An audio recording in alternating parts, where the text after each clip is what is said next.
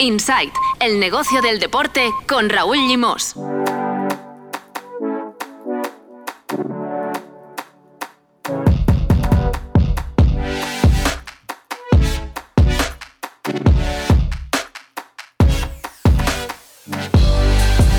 Muy buenas, bienvenidos y bienvenidas a Insight, el podcast de NSN Never Say Never dedicado al negocio del deporte.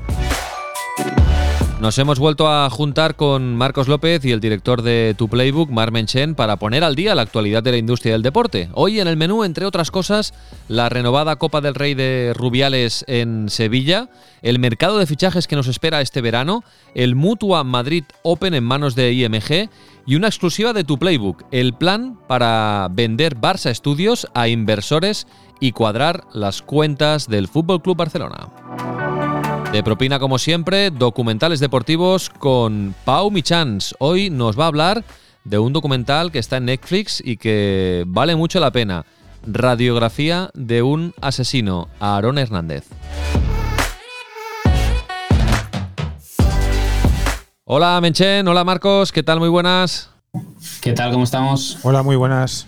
Bueno, vamos a empezar el desplegable de hoy, que tenemos un menú realmente completo, hablando de la Copa del Rey, aprovechando que se ha jugado este fin de semana la final en el Estadio de la Cartuja entre el Betis y el Valencia, victoria del Betis en los penaltis. Eh, Marcos, tú querías poner la lupa, el foco en el ámbito, digamos, económico, eh, social de esta Copa del Rey, que ha servido como mínimo, yo creo que eh, ya tiene otro look. ¿eh? Sin duda. Te podrá gustar más o menos la puesta en escena, seguramente es mejorable.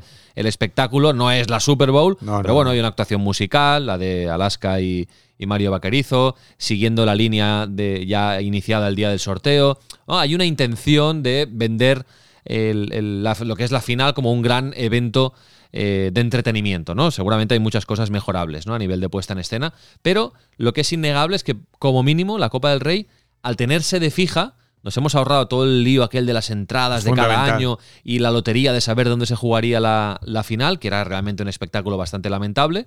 Y eh, recordáis, ¿no? Que, que Sí, había sí, un show sí. siempre para decidir dónde se jugaba la final, dos el semanas de antes, entradas, eh, claro. Eh, por lo menos la sede fija eh, ha servido para esto y también para revitalizar una instalación como el Estadio de la Cartuja en Sevilla que estaba muerta.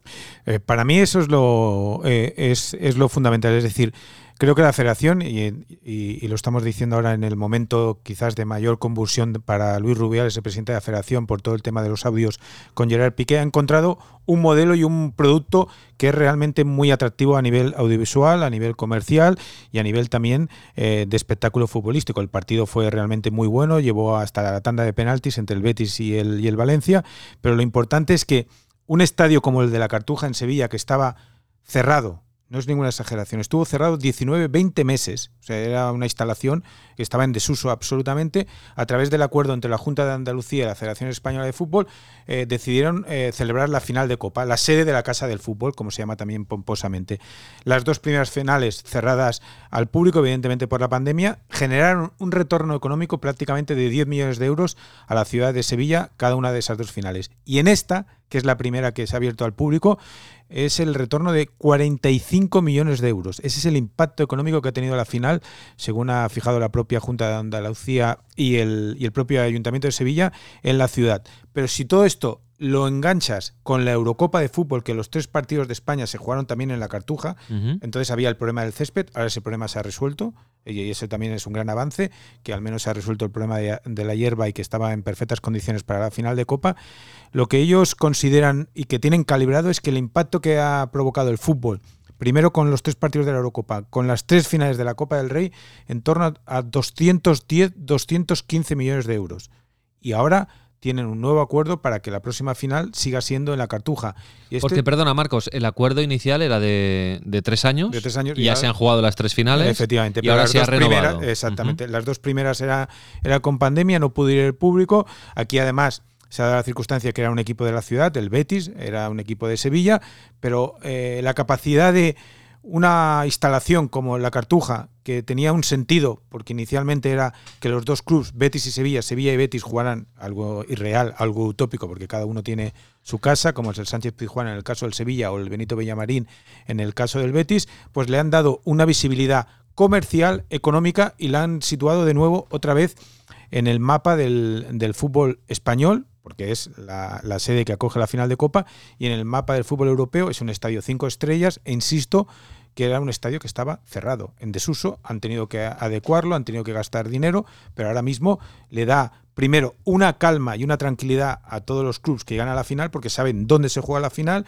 saben eh, cómo pueden conseguir los billetes, que antes, todos recordáis los líos que había en las finales de Copa, porque un mes antes de jugarse la final no se sabía el escenario ni el día tan siquiera. Mm. Oye, una pregunta, la final de la Europa League 2023 se juega en Sevilla, pero no en la Cartuja. Se juega en el Sánchez Pizjuán, ¿verdad? Me parece que sí. Sí, se juega en el Sánchez Pizjuán. Bueno, no, la de este año. La de este año, sí, sí, sí, sí. ¿Qué he dicho? 2023, es que No, no, 2022. sí, 2022. sí, la de este año, la de este año. La de este se juega en el Sánchez Pizjuán, efectivamente. Bueno, eh, pero yo, yo, creo que han encontrado un producto. Es decir, lo han empaquetado muy bien. ¿eh? Sí, sí, aquí la duda es si se va a convertir en la sede permanente. Claro, esto será cuestión de que lleguen a un acuerdo eh, la Junta de Andalucía, el Ayuntamiento de Sevilla y la Federación Española, pero en muchos países no sé, en Italia, por ejemplo, o en Inglaterra, la final siempre se juega en el mismo estadio. Claro, y en Wembley se juegan hasta las semifinales. O sea, que por lo tanto. O sea, claro, lo lógico sería que. No, bueno, ¿por qué Sevilla, no? Bueno, ahora porque ha interesado a todas las partes. Pero, ¿no? No sé, Marc, ¿cómo ves tú eh, que esta, esta relación Federación Española-Sevilla con, la, con la disputa de la final de la Copa del Rey las últimas tres temporadas, el acuerdo renovado? ¿Qué te parece?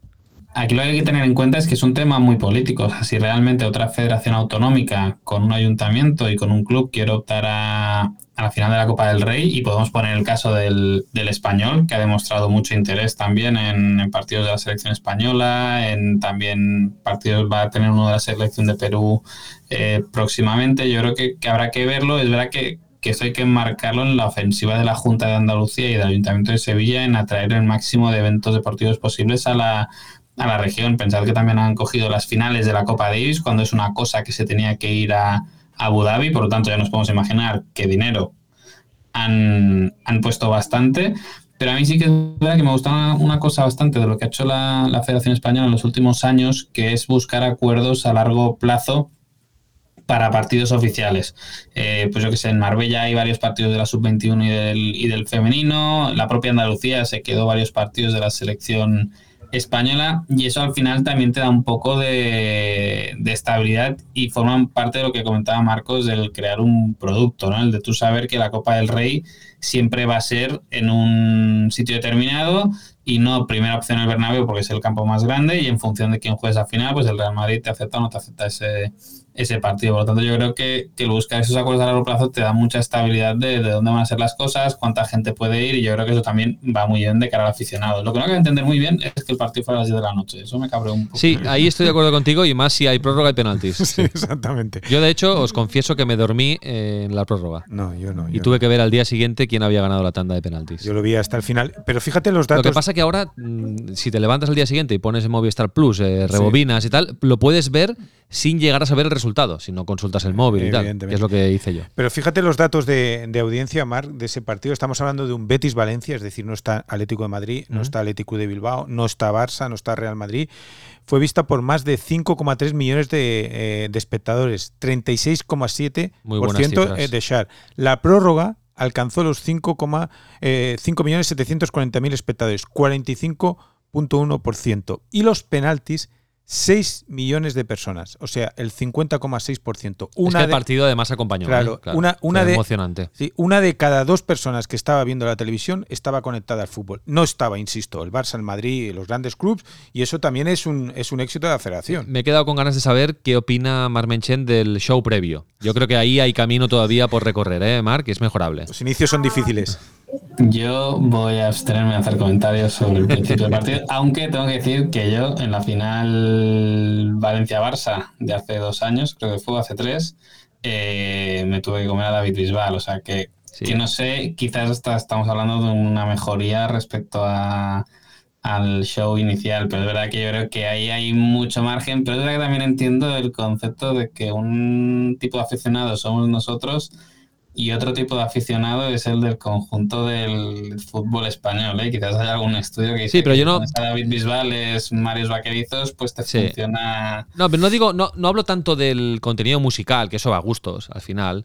Pero al final, cuando haces un show de estas características en un evento así, te tienes que dejar pasta para que el look and feel, la puesta en escena sea guapa. Pero la puesta Bueno, en escena ya no estuvo bien, ¿eh? La puesta en escena sí, estuvo bien. ¿eh? pero. mm, Bueno, es el principio, es decir. Claro. Tienes que tener un estadio preparado y la Cartuja es verdad que se le ha hecho chapa y pintura para, Seguramente. para Eurocopa y, y Copa del Rey, pero que no es un estadio que ni por iluminación ni por infraestructura tecnológica esté realmente pensado para, para hacer según que Seguramente. no, no es como un Wanda o, un- o como el campo del Sí. español que ya están pensados para este tipo de, de espectáculos. y Sí, por sí. eso ahí se van muchos conciertos, incluyendo aquí cuña Oh my de- efectivamente. de Never de, Sí, del mes de junio.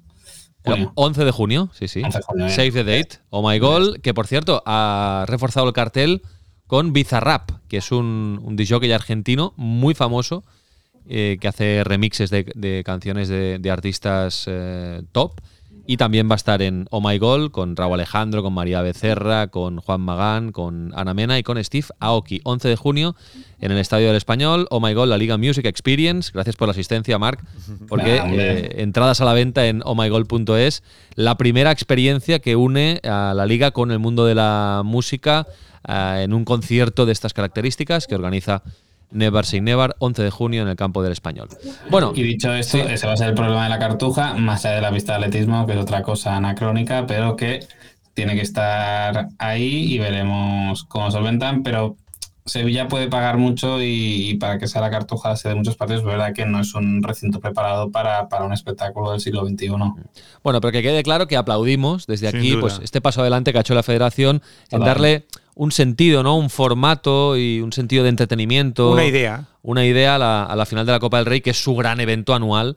Y Es que para mí más es- allá de la Supercopa, ¿eh? que Sí, se han, no, se han no, llevado a eh, Arabia. Es que para mí es el mejor partido de, de la temporada, más allá de que lo juegue cualquier club, porque tiene la capacidad, y más después de la pandemia, de reunir a 40, 45, 50 mil personas en una ciudad, y eso muy pocos partidos lo, eh, lo tienen. No, Por eso creo la que la, federación tenía pendiente capitalizar Eh, este, este es. partido, igual que la ACB hace con su Eh, Copa del Rey, que es un formato correcto, fantástico. ¿eh? Correcto, correcto. Bueno, vamos al siguiente tema. Marcos, querías hablar sobre el mercado de fichajes de este verano, porque va a tener algunas particularidades que quizá otros veranos no, no hemos visto, ¿no? Sí, para mí ya es tendencia y va a ser a partir de ahora todavía con más fuerza, con más energía. Estamos hablando de los que vosotros que domináis más el baloncesto y la NBA, los agentes libres, jugadores que acaban contrato, que dejan acabar su contrato para ser dueños de su destino. Evidentemente, eh, el, el gran tótem de, de estos jugadores es Kylian Mbappé, un futbolista que cualquier otro club hubiera permitido que acabara libre, eh, sería súper criticado. El Paris Saint Germain lo es, pero debería, creo que, serlo mucho más, porque un jugador de este nivel, 23-24 años, una de las estrellas del fútbol mundial, va a ser, de hecho, es dueño de su destino. El año pasado no lo quiso vender al Real Madrid con aquella oferta de entre 180 a 200 millones de euros.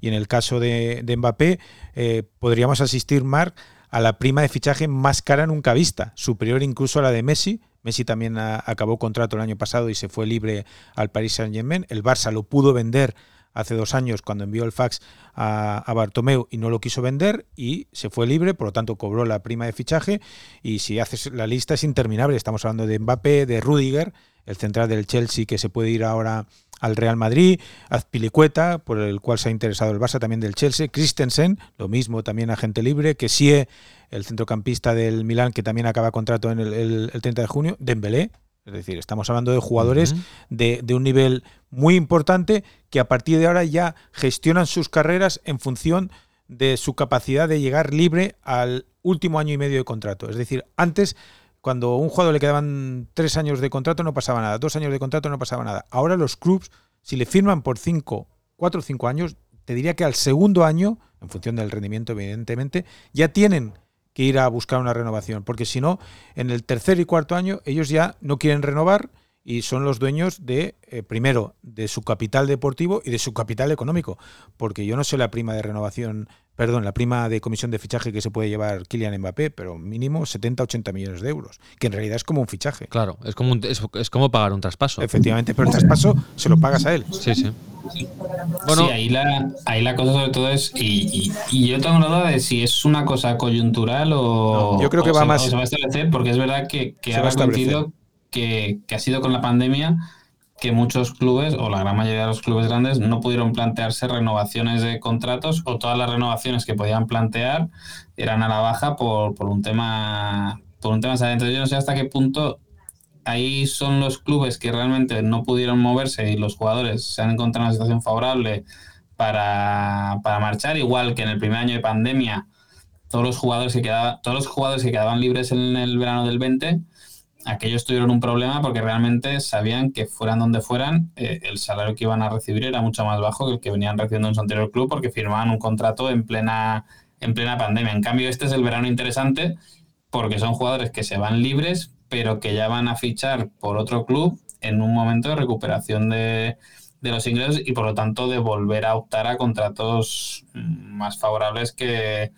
que los que pudiesen tener, más yo creo que los jugadores cada vez son más listos y lo que lo comentamos una vez con, Marcos, ¿no? que eh, ven que el dinero donde se mueve es en la compraventa entre club a club y si ellos son pacientes, no tienen prisa y cada vez más hay una legislación que los protege cuando lanzan estos pulsos a, al club del que son propiedad en ese momento, pues oye, ven que pueden llegar a finalizar su contrato y llevarse esa prima de, de fichaje, que, que, es lo que comentáis, o sea, yo la, la de Kylian Mbappé es verdad que, va a llegar libre al Real Madrid, pero no llega gratis. Y yo creo que aquí la película también va a ser cómo los clubes explican a los jugadores de la plantilla que hay un jugador que puede cobrar más que, que, otros, pero porque realmente no ha habido un traspaso de por medio, por lo tanto ese jugador ha salido más barato al club, que yo creo que era una polémica, ¿no, Marcos? Que hubo con el tema de que si, si venía al Barça, si no venía al Barça y si iba a cobrar más que, y Christensen lo que otros. Claro, es que al final eso desajusta la escala salarial, es decir, ellos vienen libre, el club no tiene que pagar traspaso, pero esa prima se tiene, esa prima de, de fichaje, esa comisión por el fichaje,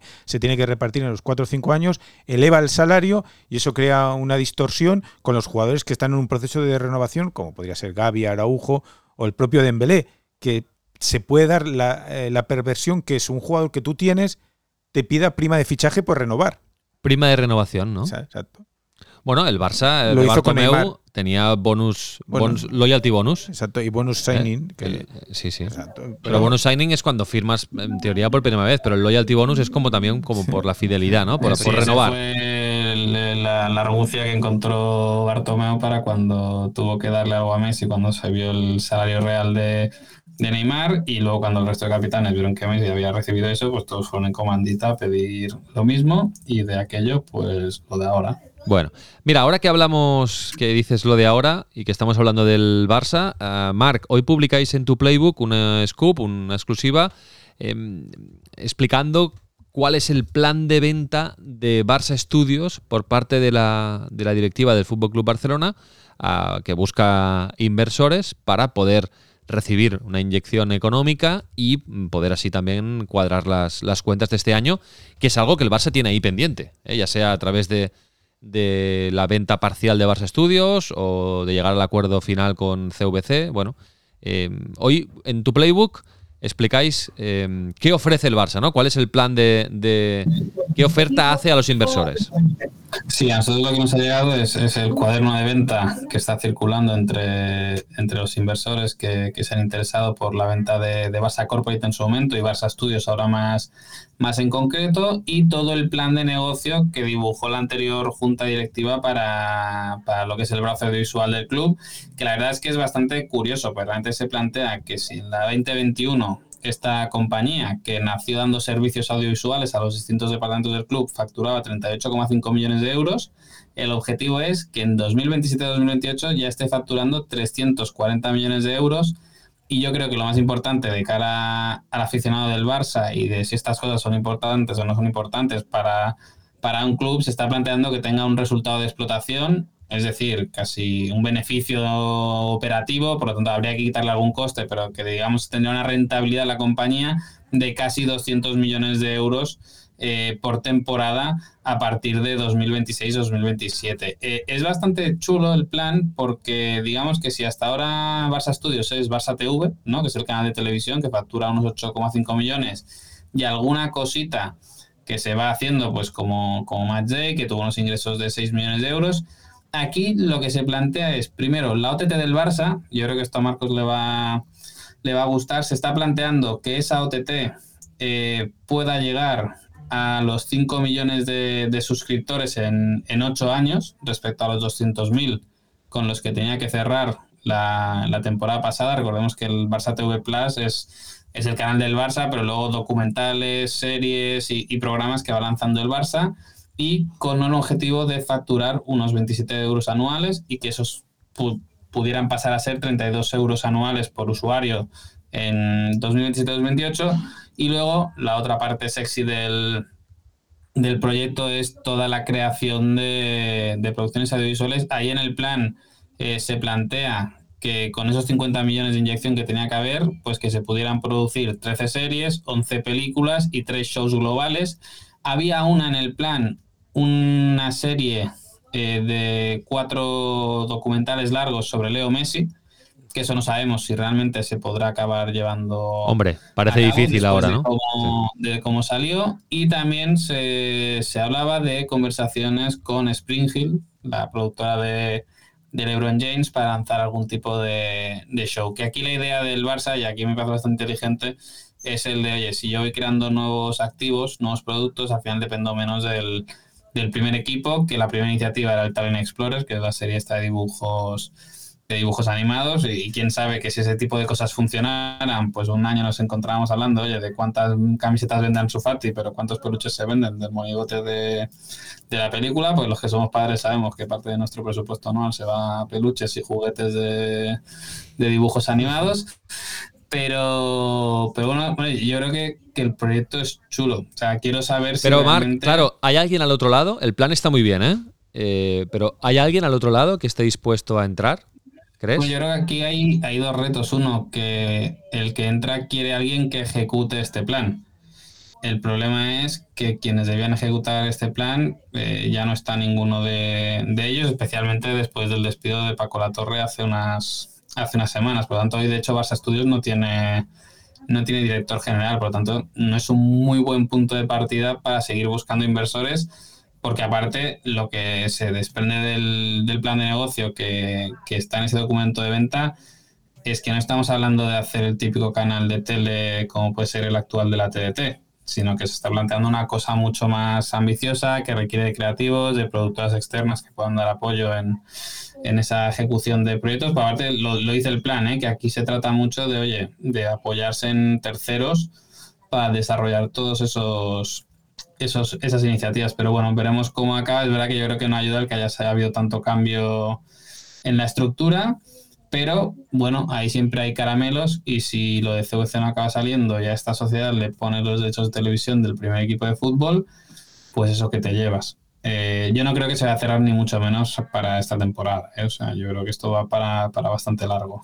Bueno, pues veremos porque otro día hablaremos con calma porque se acerca el momento de cerrar el balance de la temporada. Quedan dos meses prácticamente. Y, el Barça ahora mismo pues tendría que cerrar con pérdidas necesita eh, las millonarias. Palancas, necesita las palancas que tanto habla la puerta. Ahora mismo 120 millones de pérdidas. Por eso, por eso. Bueno, vamos a ver cómo, cómo, cómo acaba este ejercicio y cómo lo, puede resolver la Junta de, de Joan Laporta. Bueno, vamos a hablar de tenis. Ahora eh, se ha acabado el, el, Godó, primera victoria de Carlos Alcaraz en las instalaciones del Tenis Barcelona. Primer torneo organizado por Tenium con público. ¿eh? Se estrenaron el año pasado, pero todavía en, formato pandémico. Y ahora empieza esta semana, coge el relevo el Mutua Madrid Open, que no es un Master 500 como el, como el de Barcelona, sino que es un Masters 1000, es decir, más tiempo, más premios, más dinero, más jugadores. Y lo organiza Mark eh, IMG, es la primera edición con IMG, no porque haya habido un concurso y se hayan quedado la gestión, sino porque Mark han comprado a la empresa que, organizaba el Mutua Madrid Open.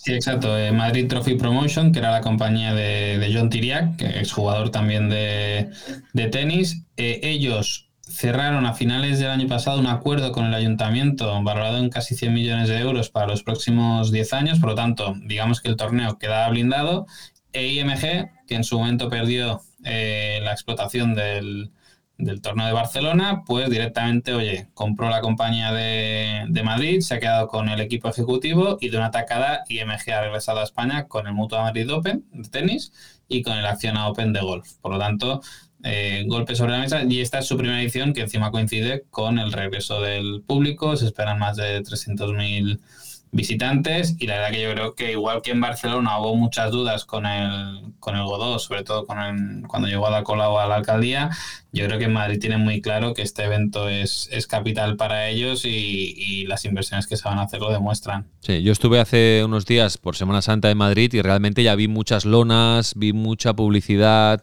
muchas marquesinas con el Mutua Madrid eh, Open que se celebra a partir de, ya hasta el día 9 de mayo.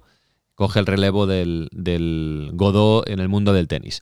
Vamos a hablar también de pádel eh, porque eh, continúa el degoteo de noticias alrededor de este nuevo circuito de Premier Padel, auspiciado por la Federación Internacional de Padel y Qatar Sports Investment. Y ya sabemos, Marc, eh, el país que acogerá el cuarto Major, eh, en teoría, en este 2022 se van a disputar 10 torneos de este circuito. De momento se ha disputado el primero en, Qatar, como sabéis. Y de estos 10 torneos, 4 son majors, es decir, que reparten más, como si fueran los, los Grand Slams, para entendernos, ¿no? Reparten más, más dinero en premios. Eh, ya sabíamos Italia, Francia y México. Eh, eh, perdón, son cinco majors en total. Sabíamos Italia, Francia, México y Qatar. No, son cuatro, estoy diciendo bien. Y sabíamos Francia, México y Qatar. Y el último que se ha incorporado es Italia, que va a ser el próximo, de hecho, a partir de los días 21 y. Bueno, a partir del 21 de mayo hasta el 29 de mayo se va a disputar este torneo en el Foro Itálico, que es donde se disputa el, torneo de, de Roma. ¿eh? Por lo tanto, se va completando un poco el calendario nada, lo hemos sabido menos de un mes antes de que empiece el torneo. Es decir, que todo va un poco con prisas y improvisan un poco, pero continúa creciendo el circuito de Premier Padel, que por cierto no tiene ningún torneo de momento en España. Que es curioso, siendo el país del mundo donde más éxito tiene el pádel, pero claro, sí, es, territorio Golpa del Tour. Es como hacer un campeonato de fútbol americano y no tenerse en Estados Unidos. Sí. Yo o sea, creo que, que, es porque aquí el Golpa del Tour tiene, lo tiene todo muy bien atado, digamos, ¿no? Y tiene mucha fuerza. Bueno, hay muchos contratos ya firmados con, claro. muchas, con muchas sedes. Yo creo que Madrid y, y Barcelona ya tienen sus acuerdos marco con, con, la empresa organizadora y es que eso no va a ser sencillo porque recordemos que este tipo de circuitos viven especialmente de los cánones que pagan las ciudades por tener estos, estos eventos y si no consigues tener un pie en España porque la, las administraciones prefieren seguir trabajando con, con el grupo Estrella Damm, pues veremos cómo lo, cómo lo hacen, aunque oye, cuando tienes el bolsillo catarí, pues tampoco, tampoco es mucho inconveniente que te cueste arrancar. Venga, Marcos, Marc, prepararos que entra Pau Michans para hablar de documentales deportivos. Vamos. No one has allegedly murdered two people and then played an entire season as a professional athlete. I can't wait to be free. I'm Aaron Hernandez from Bristol, Connecticut. I play at Bristol Central High School. Aaron Hernandez was a different level of athlete. He was kind. He wasn't someone who picked on other kids. He's one of the best players in America. Get him the ball. Hola, Pau Michans, ¿qué tal? Muy buenas. Hola, Raúl, ¿qué tal? A ver, ¿qué nos traes hoy? Pues os traigo un documental que antes hablando contigo me has dicho, yo lo he visto. Sí, yo lo he visto. Eh, se llama La mente de un asesino. Aaron Fernández es un documental de Netflix, es un documental de un exjugador de la NFL, en concreto de los New England Patriots, que llegó a disputar una Super Bowl, no la ganó, pero es un exjugador que lo que le pasa es que fue condenado a cadena perpetua por homicidio, después fue exonerado de dos otros asesinatos y que encontraron muerto en su celda en 2017. Por lo tanto, aquí ya los ingredientes eh, son de un documental de True Crime pero del mundo del deporte, es decir, si os gusta el true crime, ahora que se ha puesto tan de moda este género, con aquí sobre todo en, en crimes, y eh, tenía apuntado Aaron Fernández, es Aaron Hernández. Con H, el, sí. el jugador. Y nada, empecé a ver la docuserie, no he visto los tres capítulos porque son tres capítulos, yo he visto el primero, son de una hora más o menos, en, en Netflix se pueden ver y repasan la vida de este jugador desde la adolescencia hasta que llega un poco al suicidio y al porqué ¿no? de, de todo lo acontecido y de su vida, también de su relación con las drogas, con las armas, de su relación con su padre también, ¿no? Bueno, es un, es un gran documental, creo, que, que vale la pena verlo, de un jugador que venía a ser uno de los mejores jugadores de la NFL y que de golpe y porrazo, pues los, los New England Patriots le dicen Bueno, que jugaba le dan con Tom. Brady. ¿eh? Jugaba con Tom Brady. A ver, eh, yo la verdad es que lo vi sin saber que, eh, es decir, el caso es público, fue Sí, sí, trascendió muchísimo en Estados Unidos. Es decir, no ha hecho ningún spoiler, Pau, porque es de dominio público que, que- que este chico fue condenado y que luego se suicidó. Eh, es decir, ya sabes cómo que puede pasar. Pero yo lo vi sin saberlo. Entonces aún me impactó más todo. Yo también, ¿eh? el primer me- capítulo no, no sabía Claro. que, que había pasado esto, ni tenía conocimiento de quién era Aaron Hernández, ni, ni de su importancia en Estados Unidos. Mm, Sí, sí. Pero como dices, es un true crime, en toda regla. eh, con el deporte aparece porque era la profesión, digamos, del, del asesino, ¿no? Pero, pero bueno, está muy bien, la verdad es que está bien. Hay testimonios de amigos, Mm. otros jugadores, expertos. ¿Cómo, explica un poco cómo alguien que lo tiene todo y que ha triunfado y que tiene mucho dinero, pues puede llegar a convertirse en un. De hecho, tenía un contrato Asesino. de 40 millones Sí, sí. por cinco temporadas. Ah, una estrella de la NFL. Desde 2012 a 2018. Y lo que también es interesante en, en el capítulo 3, lo que he podido ver muy corto, es la investigación de los médicos por los golpes sufridos, que es algo que se ha hablado mucho Mm. en la NFL. De, de hecho, su, su cerebro fue donado para investigar si tenía algún tipo de problema, ¿no? Eh, y se le detectó una encefalopatía ah, traumática crónica y también ¿no? la relación que ha podido tener esto en el comportamiento de una persona y de los problemas también que tienen los jugadores. Bueno, esto seguramente de- fue una línea de la Exacto. defensa, ¿no? Para De- de buscar americano. atenuante. También para, para ver lo que, lo que le pasaba. Es, está, está bien el documental, es, es muy americano, podríamos decirlo, pero recomendable de ver en, en tres momentos distintos, porque hay tres capítulos, porque son tres horas y tres horas seguidas, pues a veces quizás, cuesta. quizás es un poco largo, es verdad, ¿eh? Quizás lo podían haber recortado un poquito, pero bueno, está pero bien. es una docuserie que, que recomiendo en Netflix si os gusta sobre todo el, el true crime. Muy bien, perfecto. Marcos, tú venías con ganas también de recomendar algo. Sí, para mí eh, me ha encantado. Eh, Deli Basit, el maestro de, de- de Sarajevo. Supongo que lo conocéis, si no lo recuerdo. Está en Movistar Plus. Eh, es un informe Plus, ¿no? Exacto, es un informe Plus. Mirza Delibasit, uno de los mejores jugadores de la historia del baloncesto europeo, un jugador espectacular de la época de Corbalán, de Romay en el Madrid, de Los Llorenta, 80, ¿no? exactamente, la época de Epi, de Sibilio en el, en el Barça, campeón del mundo, campeón de los Juegos Olímpicos, sin duda uno de los mejores jugadores europeos de la historia, y es una historia que empieza, y no quiero hacer mucho de spoiler, empieza deportivamente, pero acaba con un impacto que es la guerra De los Balcanes. de los Balcanes y, y a partir de ahí cómo la figura, cómo se sostiene la figura más allá del jugador del baloncesto, cómo él se compromete con su país, con su pueblo y cómo esa selección acaba jugando un europeo en Alemania y creo que aquí lo puedo dejar, pero a mí me parece un trabajo realmente espectacular. Es un documental que combina el, el deportista con la vida y la guerra y la muerte, evidentemente, de, de lo que supuso aquello en Sarajevo. Muy bien, pues nada, lo, lo apuntamos. Lo apuntamos porque él, él es serbio, eh, bosnio. Bosnio. Es bosnio, es, de. Sarajevo. Eh, sí, sí, es de Sarajevo. Bosniak, que Sí. dicen ellos. Sobre, sobre la guerra de los Balcanes y el deporte, hay un documental brutal, buenísimo, que de- es de la ESPN. Sí, es, creo que el de es- Once Brothers, Sí. Enemigos íntimos, que en- explica la relación entre Vlado Divac, serbio, y Ese es Drasen Petrovic, ese croata, También, ese que eran súper amigos, compañeros de selección en Yugoslavia. Y cuando eh, empieza la guerra de los Balcanes, pues eh, el conflicto, eh, multiconflicto, pero entre otros países, entre Serbia y Croacia, pues rompen su relación. Y eh, bueno, por eso, enemigos íntimos. Y, y el Ese es- documental. es muy bonito. ese, es un, ese es un básico. Sí, este sí. documental. Ese hay- es el punto de partida. hay que haberlo visto, porque además es, es- es mítico este documental en, en materia deportiva. Menchen, ¿alguna cosita? ¿Alguna recomendación? Bueno, yo sigo, acabo ya de ver, bueno, hoy me he puesto al día con, con Winning Time, la serie sobre la dinastía de, de Sí. los Lakers, que yo la recomiendo. En mucho. HBO, Está- sí. Está muy bien hecha. Y luego en Disney Plus, y esta te va a gustar, hay un nuevo documental de que sale Alex Honnold, que es eh, en el último Tepuy. En el fondo es, es él ayudando a un a un biólogo, y si no lo digo bien, pues me corregéis, un científico que, que, bueno, descubre especies y Alex Honnold le ayuda a descubrir una zona a la que no sería posible llegar si no Sin escalar, tienes, si no tienes un, un cero miedo al, a Vale. la caída libre. Ostras, Entonces, pues es buena la idea, ¿eh?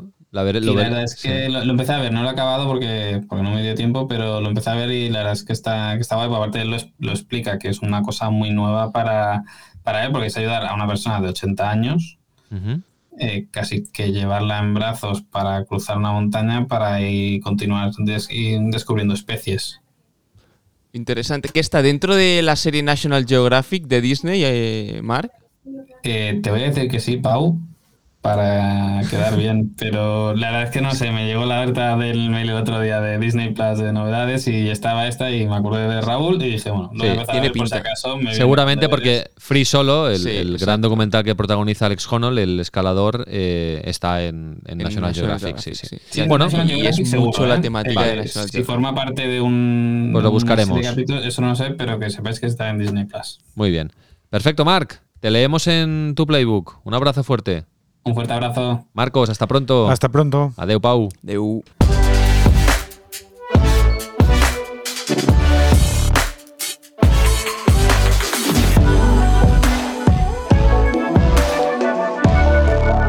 Todo lo que siempre has querido saber sobre la industria del deporte.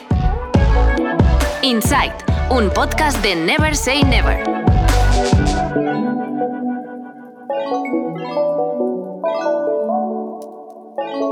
Nice to be in orbit.